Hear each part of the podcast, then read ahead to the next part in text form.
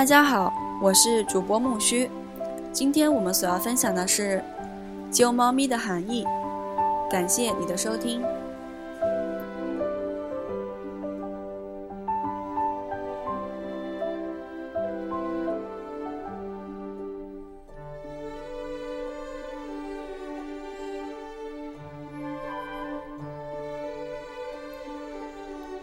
我们都有过这类经验。那是个星期六的夜晚，你和朋友们决定去要看电影。你们让某人念报纸上的影讯，其他人在旁边听着，一起决定看什么电影。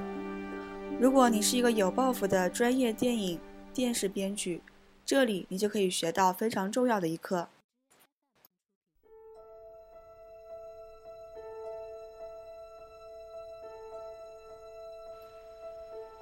如果你有幸。有机会成为那个给你的朋友们念影讯的人，恭喜你！你现在有有了推销剧本、推销剧本陈述影片的机会，就像专业人士那样。同时，你也会像专业人士那样遇到同样的问题。也许影片由电影明星乔治·克鲁尼主演，也许还有更炫的特技效果，而且著名电影评论家艾伯特和罗伯。都对骗子交口称赞，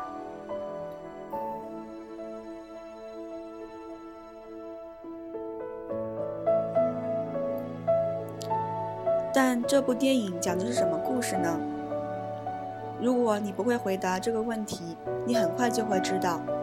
如果电影海报及片名不能清楚地表明影片的内容，你要么怎么来描述这部影片呢？通常你会站在那里，手上拿着报纸，跟朋友们讲些与影片不着边际的信息。人们说影片怎么怎么的，杂志说影片怎么怎么的，甚至复述八卦杂志上明星揭露的情节。很可能在苍白的解释之后，朋友们会说出所有电影人最为害怕的一句话：“还有什么别的电影？”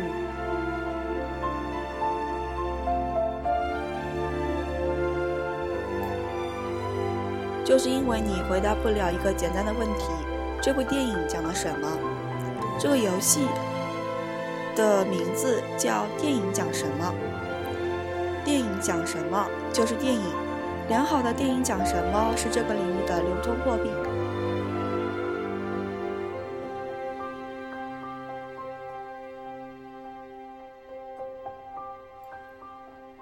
切换到周一上午，好莱坞。结局发生在周末，综艺头版上叫做的灾难大片，嗯，但愿残壁，余烟耀饶，震撼所有观众的影片的创作者们还在电话旁说着：“我早就知道了，我跟你说过。”而对于其他所有人来说，这个过程周而复始，不断循环。制片人和编剧在电影创作主管办公室，准备确定影片的大主意。经纪人在电话中描述客户写的剧本，他在周末看了好几遍，并且很喜欢。电影创作主管和电影厂的市场营销团队一起在开会，努力确定即将到来的暑假发行计划中宣传海报的样式。城市中所有具有消费能力的人或者电影售票员都想搞清楚周六晚上你的朋友们要问的问题：电影讲什么？如果搞不清楚，他们就玩完了。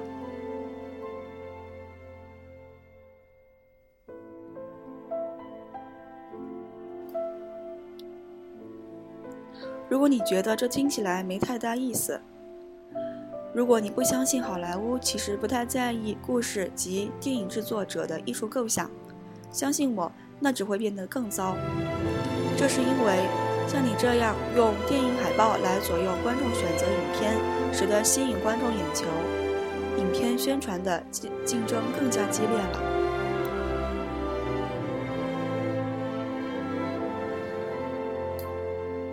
有电影、电视、广播、因特网，还有音乐，有三百个有线电视频道，还有杂志，还有运动。实际上，在每个周末，即使是狂热的影迷。也只有三十秒左右的时间来决定看什么。那些不怎么疯狂的影迷会怎么样呢？你怎么冲破抢夺关注注意力的重重阻碍，最终吸引他们呢？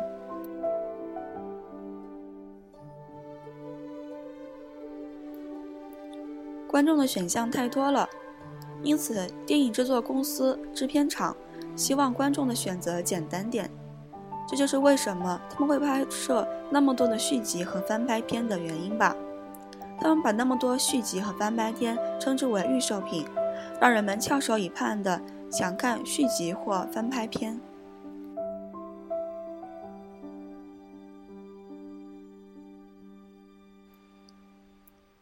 预售品是指拥有的相当多的观众、广受欢迎的影片。这种影片降低了电影故事这个因素的影响。因为多数人都已经知道七七八八了。最近的例子有影片《警戒双雄》《绿巨人》，又译《无敌浩克》《生化危机》分别改编自电视、漫画、视频游戏，都有各自潜在的观众群。另外还有一些续集影片，如《怪物史莱克》《蜘蛛侠二》《碟中谍三》《十二罗汉》。这不是因为好莱坞缺乏创意，决策者。就是不想让你每周末在那里看海报，实际上，不想让你去看新的片子。你对某部影片已有所了解时，为什么要花十美元去读你不了解的电影呢？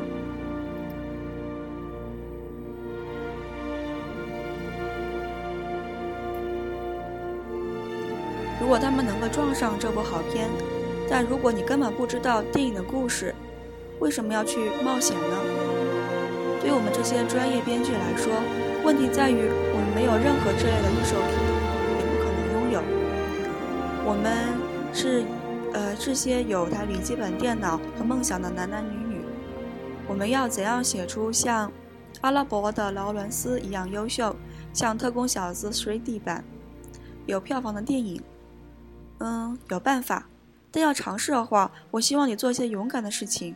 我希望你现在把剧本相关的所有东西都忘掉，脑海中涌现的大场面、电影原声、你认识的可能的会参加影片的明星，把一切都忘掉，把注意力集中在写好一个句子、一句话。因为如果你学的学会如何更好、更快、更有创意的告诉我电影讲什么的时候，你会引起我的兴趣。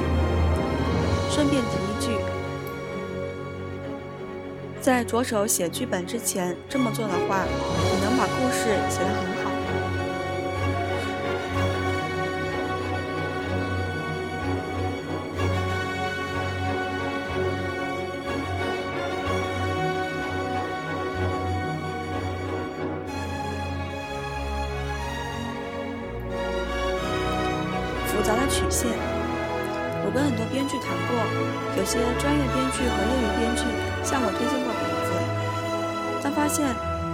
过早的开始构思影片的故事时，我的问题都是一样：故事的曲线是怎么样的？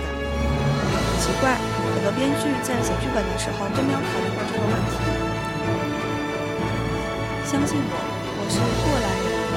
你过于投入到场面中，你忘记了设置奥德赛的象征性动机，你把它考虑过于清楚。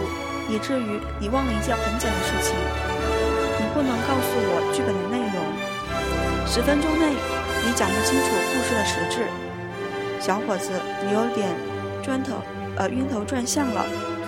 就我个人而言，我不想听，因为我知道编剧还没有想透，没有真正想透。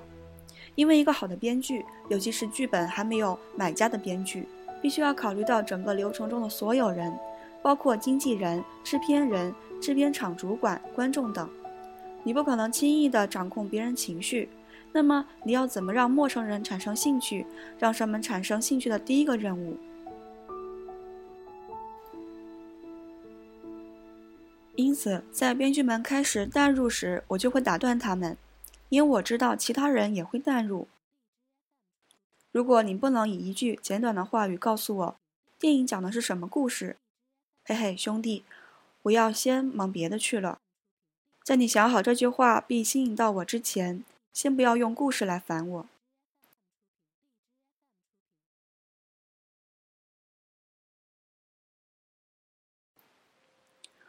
在好莱坞的术语中有这句话叫故事线，或一句话概述。好与不好的故事线之间的差别很简单。当我考虑到这个本子，琢磨剧本故事线和或看点时，如果我的第一反应是为什么我想不到，这就是很好的故事线了。我会随机选一些让我羡慕的剧本来说明问题。这些本子属于我擅长的家庭喜剧，但我们总能从中学习到些东西，喜剧性、戏剧性等等。每个故事线都含着，都包含着六七个人物的精彩创意。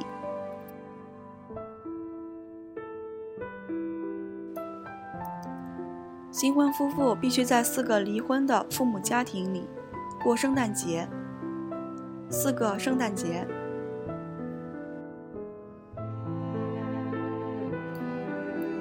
刚找到工作的年轻职员参加公司周末聚会，不久发现有人要杀他，退缩。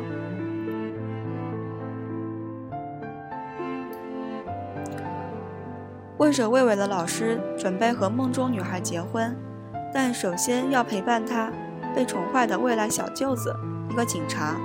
可恶的骑车比赛，一路前行。请注意，可恶的东西多为喜剧。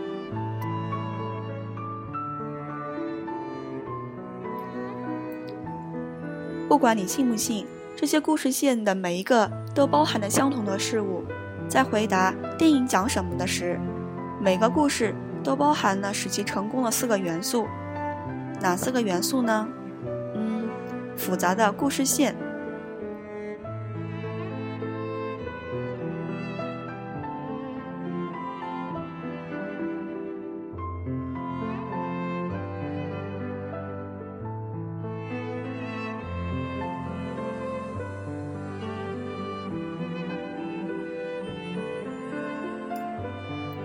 是否意外？好故事线必须要有一个最为重要的元素——意外。我的好朋友、前编剧搭档、有意思的打打字快手科尔比·卡尔向我点了这个元素，点明了这个元素。我觉得他说的很对，这既适用于喜剧，也适用于正剧。一个警察来到洛杉矶看望分居的妻子。妻子的办公室被恐怖分子占领了。虎胆龙威。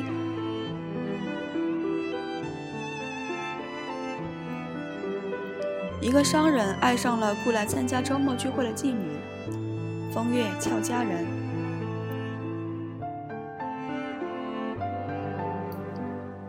我不知你怎么想，但我认为这两个故事线，一个正剧，一个浪漫喜剧，影响。明显了，带有了意外色彩，意外吸引了我的注意。我们努力推销的故事线可以称为鱼钩，因为故事线起到了鱼钩的作用，它勾起了你的兴趣。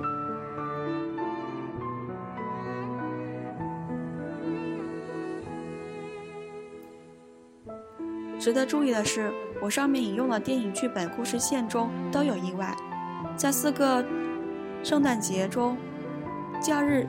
原本该有的家庭欢乐，由于愤世嫉俗的思想变味了。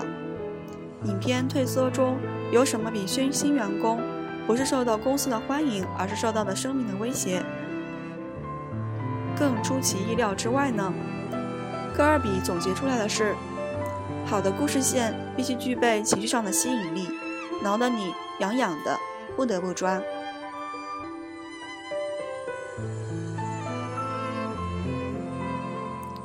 故事线就像书本的封面，好的封面让你马上想打开书本看看里面的内容。在确定故事中的意外元素，并深入到故事线中，或许会发现你其实没有意外元素。如果确实没有的话，不仅故事线可能有问题，故事也可能有问题。或许应在应该，现在应该从头再考虑一下，再考虑一下故事线中的意外。很多情况下。缺失的都是意外。或许你现在还没有构思出一部好电影。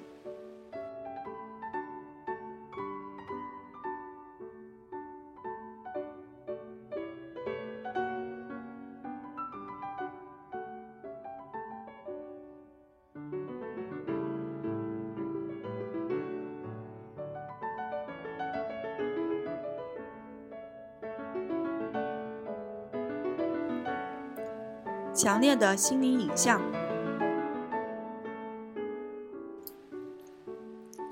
优秀的故事线的第二个重要原因是，你必须能够从中看到整部电影。优秀的故事线会在你的脑海里绽放灵感，就像普鲁斯特的马德琳蛋糕一样。你想象这部电影，或者想象可能的样子，所带来的心理影像会像连锁反应一样引发灵感。我很喜欢制片人大卫·普马特为《盲目约会》定下的调子。在喝醉之前，她是个完美的女人。我不知道你觉得怎么样，但对于我来说，可以带来丰富的心理影像。我看到一个美丽的女孩，一场糟糕的约会，一个因某种原因想挽回约会的男孩。她就是这样的一个女孩。在这条故事线中，有很多可能发生的事件，远远超出最终发行的影片。但那是另外一个话题了。重点在于，优秀的故事线除了吸引你之外，还要能够引发你的灵感。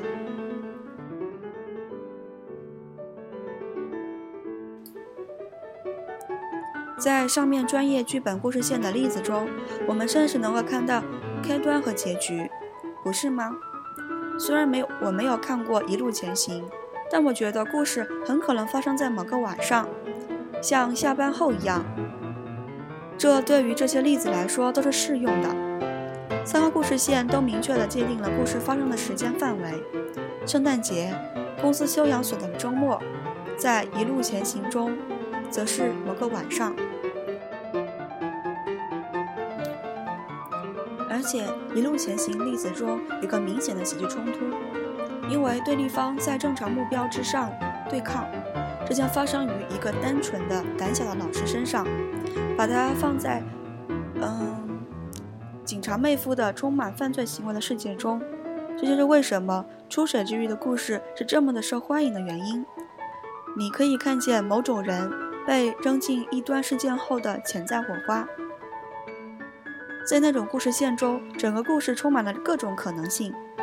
你的故事线是否具备这一点？喜剧或正剧的结构是否能够让我在拟定的方向思路呃全涌？如果不能够，那你仍然还没有找到好的故事线。我再强调一遍，如果你没有找到好的故事线，或许你应该重新呃检视一下整部影片。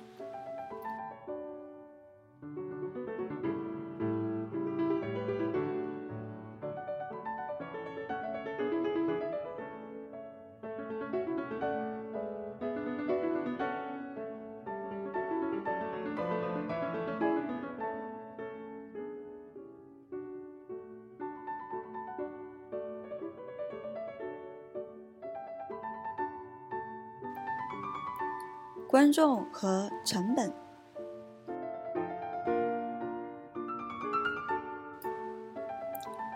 优秀故事线的另一要点，对于吸引制片厂买家很重要，那就是为谁而拍的内在感觉以及影片的制片成本。还是以四个圣诞节为例，我们可以肯定这部片子面向的观众对象和《拜见岳父大人》以及续集《拜见岳父大人二》是一样的。这几部片子都是中等成本，面向所有的观众影片、四象级影片，以及吸引尽尽可能大的观众群。从四个圣诞节基调的内在元素可以看出，这就是编剧们所追求的效果。他们会找两个二十出头的明星来吸引主要的观影人群——年轻人。他们还会让老年人群喜欢的。星饰演父母的角色，我们可以用杰克或罗宾或 Dustin 吗？当然可以。看看德尼罗的在《拜见岳父大人》中绝佳的表现就知道了。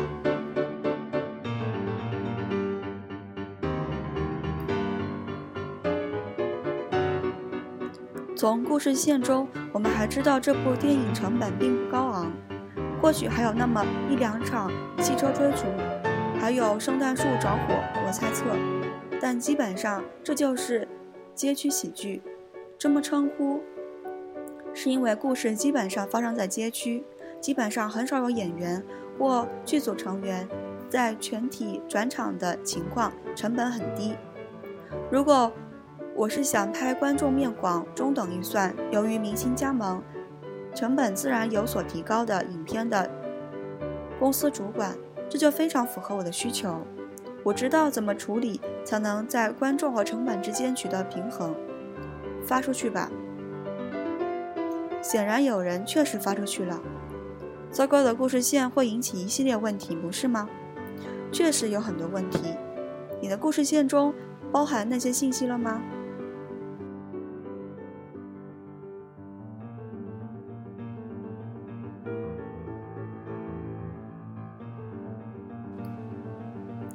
有杀伤力的名片。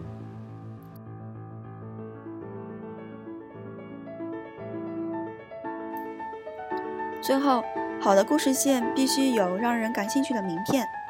名片和故事线实际上就像一记组合拳，有杀伤力的组合拳一定能够让我发晕，跟好故事里的意外一样。好的名片必须包含意外并体现故事。最近最好的片名之一是，呃，《律政俏佳人》。我觉得这部片子可能有过糟糕的片名，《芭比上哈佛》。完全法律学院，大智若愚，但要有一个抓住其中实质的片名。如果不能够真正做到这一点，那就傻了。浮于表面，我嫉妒这个片名，这是很好的片名。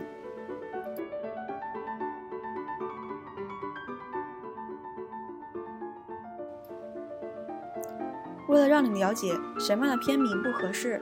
我告诉你，我最喜欢的烂片名是《爱情还是金钱》。有若干英文重名影片，中文片名分别是《小心小生护驾》《甜心法拉利》等。据我所知，有四部采用了《For Lover or Money》这个英文名片的片名的影片，其中有一部是迈克尔 ·J· 福克斯主演的。我说不出其中任何一部影片的情节。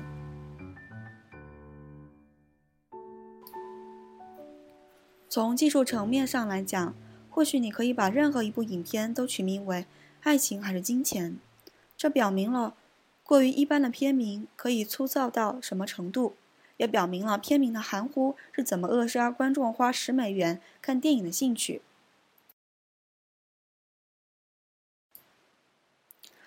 实际上，好片名的关键因素之一是片名必须是故事的标题。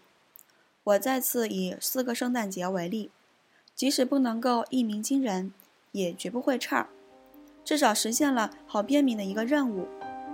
我强调这点，是因为对下面的目标来说至关重要。片名体现故事实质。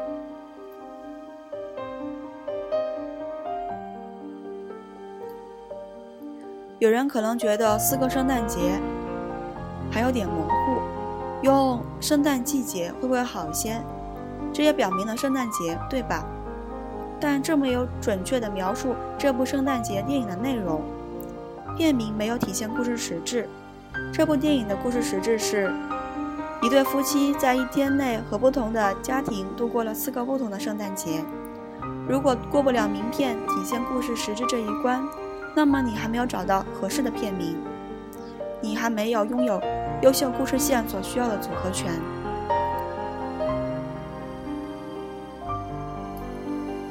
我承认，我经常先定片名，然后让故事跟片名相匹配，这就是我构思的核心家庭剧本，然后合作完成并卖掉的方式。刚开始确定了片名，然后设计出意外纠葛。核心在这里不仅是父亲、母亲和孩子的核心家庭问题，还有。核弹辐射的意思。故事线是不和谐的家庭到核污染地露营，第二天醒来拥有了超能力。在我聪明且成成功的编剧搭档吉姆·哈根帮助下，我们完成了这个剧本，并且在剧本竞价以一百万美元卖给了斯蒂文·斯皮尔格伯格。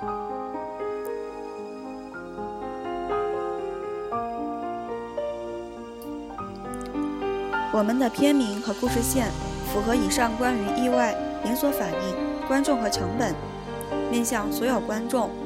你的特技不需要明星，而且片名绝对体现了故事的实质。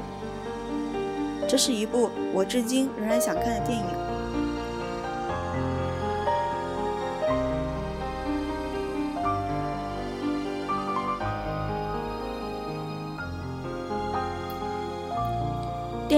事。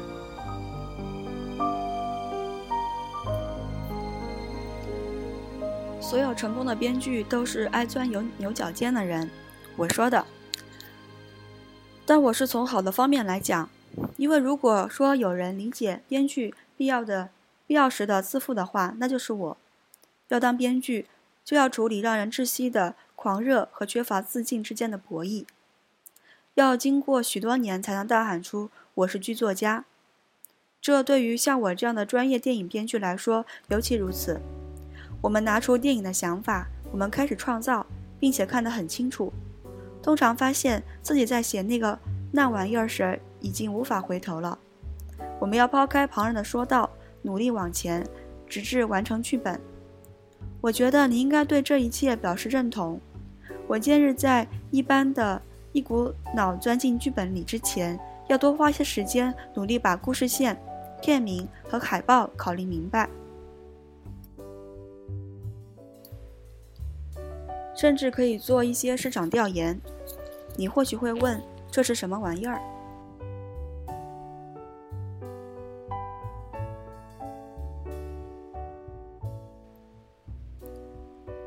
市场调研实例。我之前提出过，得得出杀伤力的故事线和片名之前，先不要急着开始写剧本。我知道这很痛苦，但在后面会获得回报。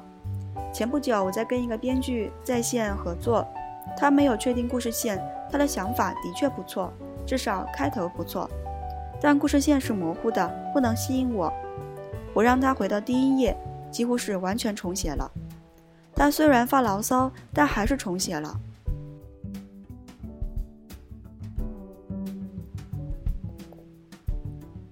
于是他抛开故事和所有的鲜明的场景。重新回到主题，并开始写故事线，一项可怕的、费尽心思的过程工作。他想写出保持故事不变，又，呃且又符合标准的故事线。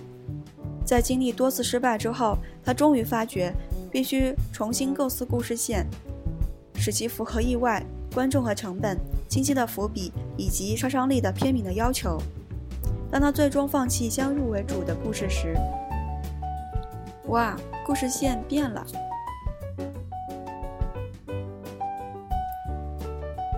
不久，他在拟定的观众对象中获得了较好的反响，然后他的故事开始与故事线相符，而且故事也更精彩了。原先具备的几分意外得到了强化。当简洁扼要的故事线出来之后，冲突也变得更越加强呃激烈，这是必然的，不然的话，故事线就没有起到作用。人物变得更加清晰，故事也更吸引人，所以最后故事线使得具体写作变得更容易了。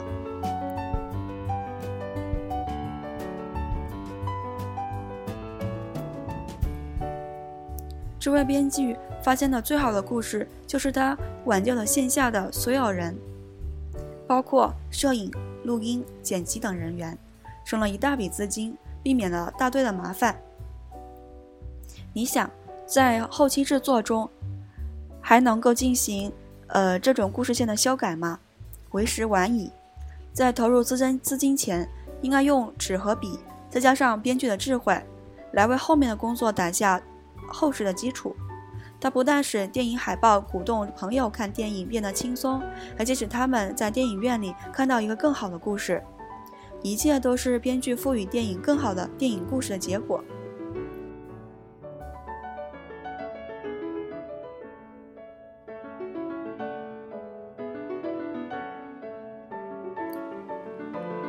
检验故事线的另一个方法是进行全面的测验。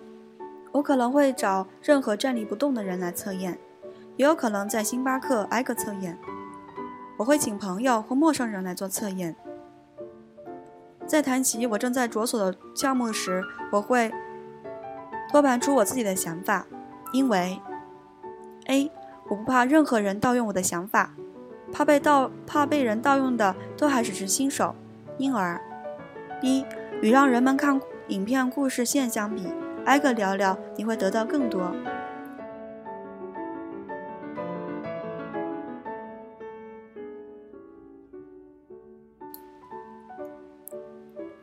这实际上就是我说的市场调研。当我即将向制片厂做剧本陈述之前，当我为影片酝酿新的想法时，或当我定不下来四五个想法中哪个最好时，我会跟普通观众聊聊。跟他们聊天时，我会盯着他们的眼睛。当他们的眼神开始飘忽不定，或呃看往他处时，我失去了他们。这意味着剧本陈述有问题。因此，我要确保一下下一个调研对象聊天时，已经纠正之前忽略的不是不适当场景或让人困惑的元呃元素。多数情况下，这是很有意思的。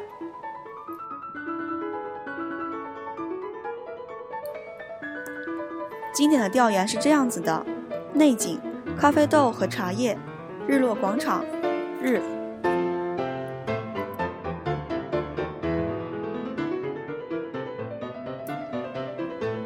人群中有年轻演员，周末的地狱天使，要双份嗯摩哈咖啡冷饮的欧式打扮的混混，布莱克，呃，斯奈德扫视着人群，他逐渐靠近最不可能揍他的人。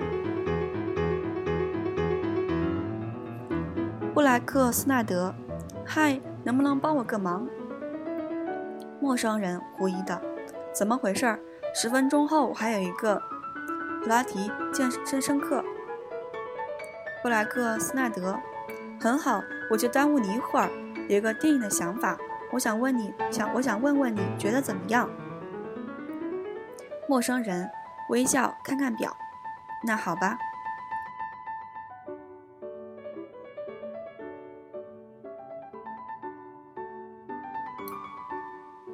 对我来说，这是很理想的情景。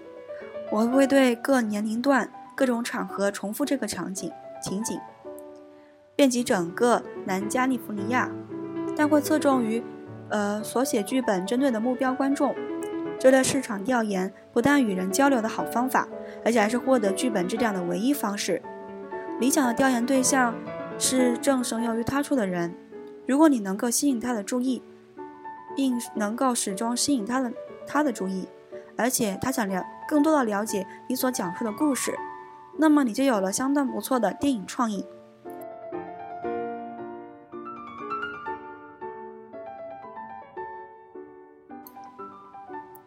你还会发现，从电脑前和跟人交流得出的结果的之间的差异。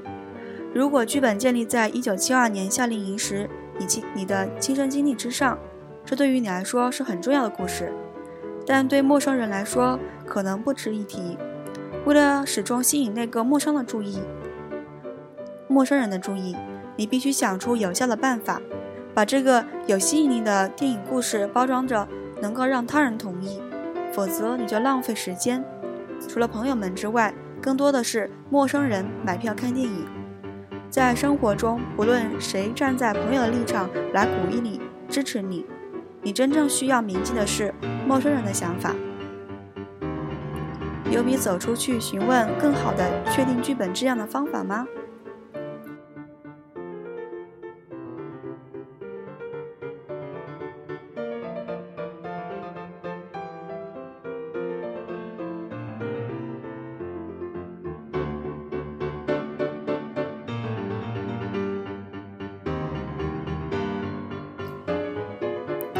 高度概念化的死亡。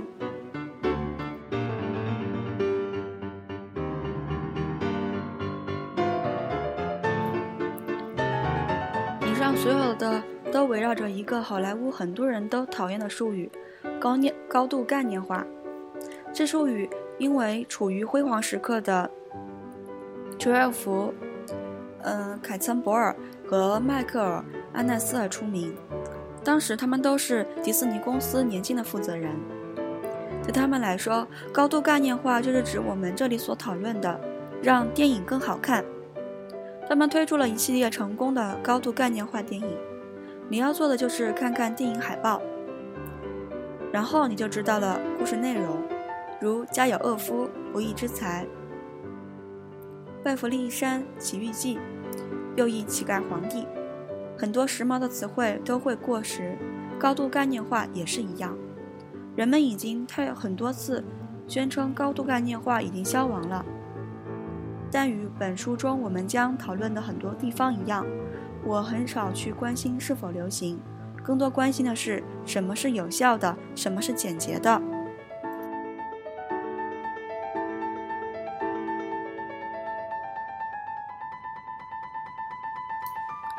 在我看来，考虑高度概念化，考虑电影故事，只是一种好方法而已。如果你要用，很正常，没关系。这是一种为观众，呃，量体裁衣的方法。毕竟，观众到影院看片子要花不少钱，包括停车费、孩子的临时保姆费。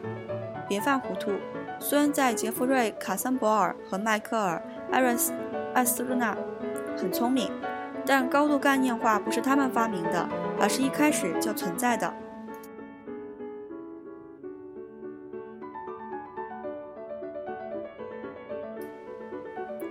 想想从二十世纪四十年代开始。雷普斯顿斯特，嗯，奇斯的影片风行一时。他的《七月的圣诞节》《战时丈夫》《淑女衣服》《苏利文之旅》都是以故事线和海报把观众吸引到影院的高度概念化的思路。再想想阿尔弗德·阿尔弗雷德·希区柯克的惊悚片《后窗》《西北偏西迷魂记》，还有精神病患者。提到这些影片，真正的影迷脑海中可能会浮现出每部电影宣传语和海报的画面。核对一下这些片名，所有的影片和片名都可以巧妙的方式指出了影片内容。精神患者的精神病患者的英英文片名可能有点不妥当，但我们让这个片子呃蒙混过关，毕竟那是希区柯克。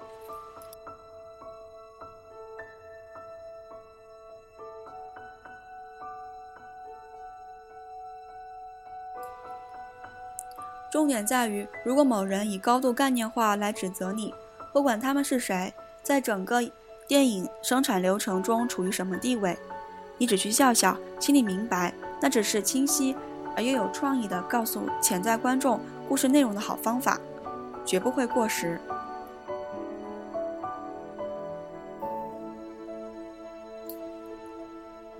如果有人认为这是推销员的游戏，而不是电影制作者。得出类似于《正律俏佳人》之类片名的方法，那么我坚决反对。在下一章我们会看到，我们还是只处于为观众量体裁衣的起步阶段，在这方面我们应该多做些这些工作。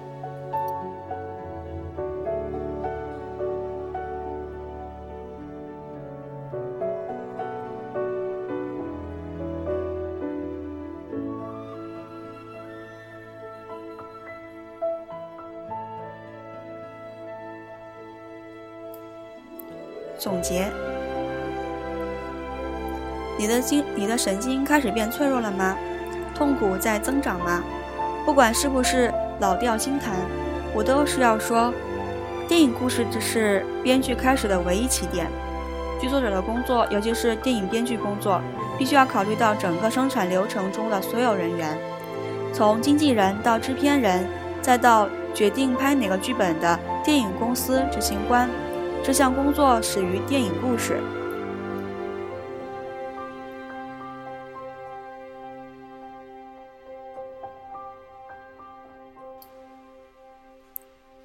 除了好的电影故事之外，影片还必须要弄清楚影片讲的是什么内容，观众人群是什么人，影片的基调、潜能和人物的困境、人物的类型，应该易于理解并引人入胜。为了更好的故事构思故电影故事，专业电影编剧必须能够告诉我们好的故事线。一两句话抓住我们，并告诉我们所有东西。有效的故事线必须满足四个要素：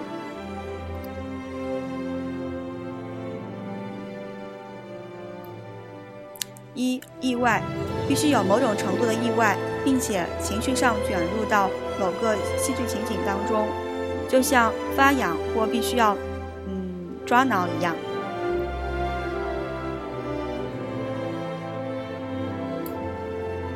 二、强烈的心理影像。当你察觉到，必须能够在你的脑海里绽放灵感，整部影片必须隐约呈现出来，通常还包括时间范围。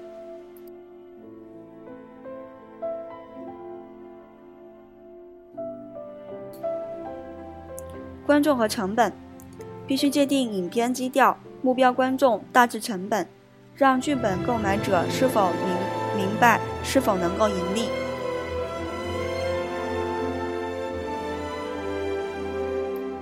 四，有杀伤力的片名，优秀故事线的组合拳中必须要有好的片名，以巧妙的方式体现故事内容。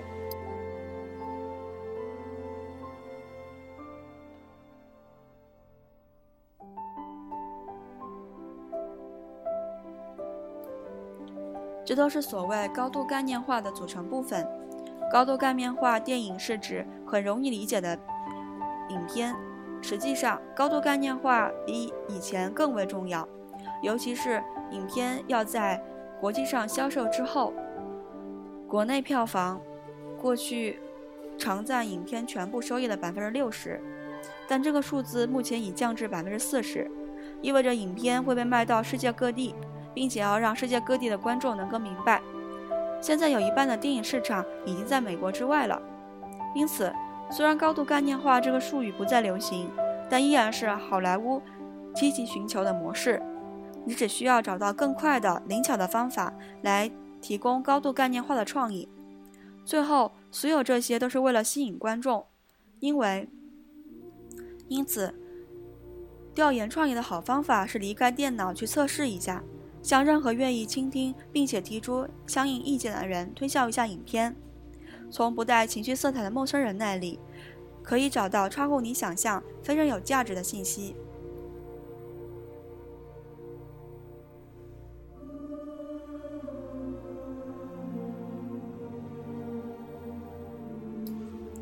技巧：一、拿起一张电影海报，试着向朋友推销本周的影片。你能不能够想出改进影片故事线或海报的方法？二，如果你已经开始着手写剧本，或者手头有若干个剧本同时要写，那么你可以先拟定某个剧本的故事线，并跟陌生人谈谈你的创意。通过这些方式做剧本陈述后，你有没有发现故事线需要改进？是否让你想起老套的东西？为了符合观众的口味，故事是否需要改进？三，找一份电影，找一份电视报，看看电影。模块的故事线，故事线和片名是否说明了影片内容？你有没有觉得模糊的故事线相当于电影的失败？故事线缺乏好的故事，电影故事是不是这种失败的原因？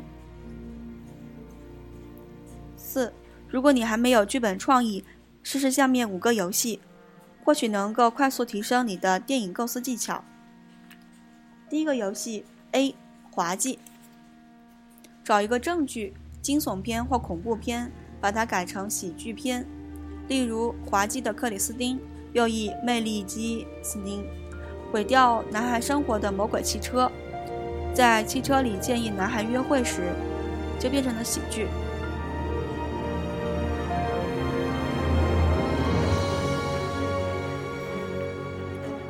一个游戏 B 严肃，同样的，选一个。喜剧片将其改为正剧，严肃的动物屋，一小撮好人中关于某个小世界中的欺骗丑闻，在开门后终止的证据。第二个游戏，陷入困境的 FBI，这在喜剧和正剧中都有可能出现。确定五个 FBI 探员从从没去过的地方。让他派到派到那里去破一宗案子，例如站住，不然我揍你的。粗俗的 FBI 探员被派至普罗旺斯的烹饪学校去当卧底。第三个游戏某某学校，既适用于正剧，也适用于喜剧。确定五个非常规、非常规学校、夏令营或教室的实例，例如妻子对学校，妻子们被有钱的丈夫们送到学校后不久起来反抗。第四个游戏对抗。正剧或喜剧，在争议事件中让几拨人处于对立状态。例如，当新开的妓院使小小镇居民对立起来时，妓女和牧师坠入爱河。第五个游戏，我的某某是杀人狂，证据或喜剧，假定一个不寻常的人、动物或事物，多疑的人可能会觉得他是个凶手。例如，我的老板是杀人狂。这次小伙子获得提升后，公司里就会，呃，出现一具嗯尸体。凶手是公司的员工吗？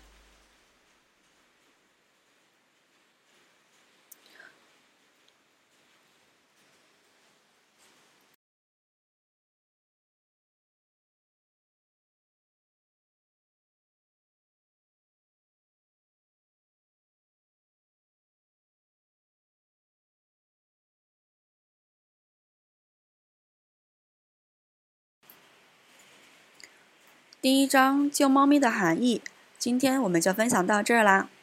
下一期我们所要期待的是第二章四而不同。感谢你的收听，我是主播木须，让我们期待下期的更新吧，拜拜。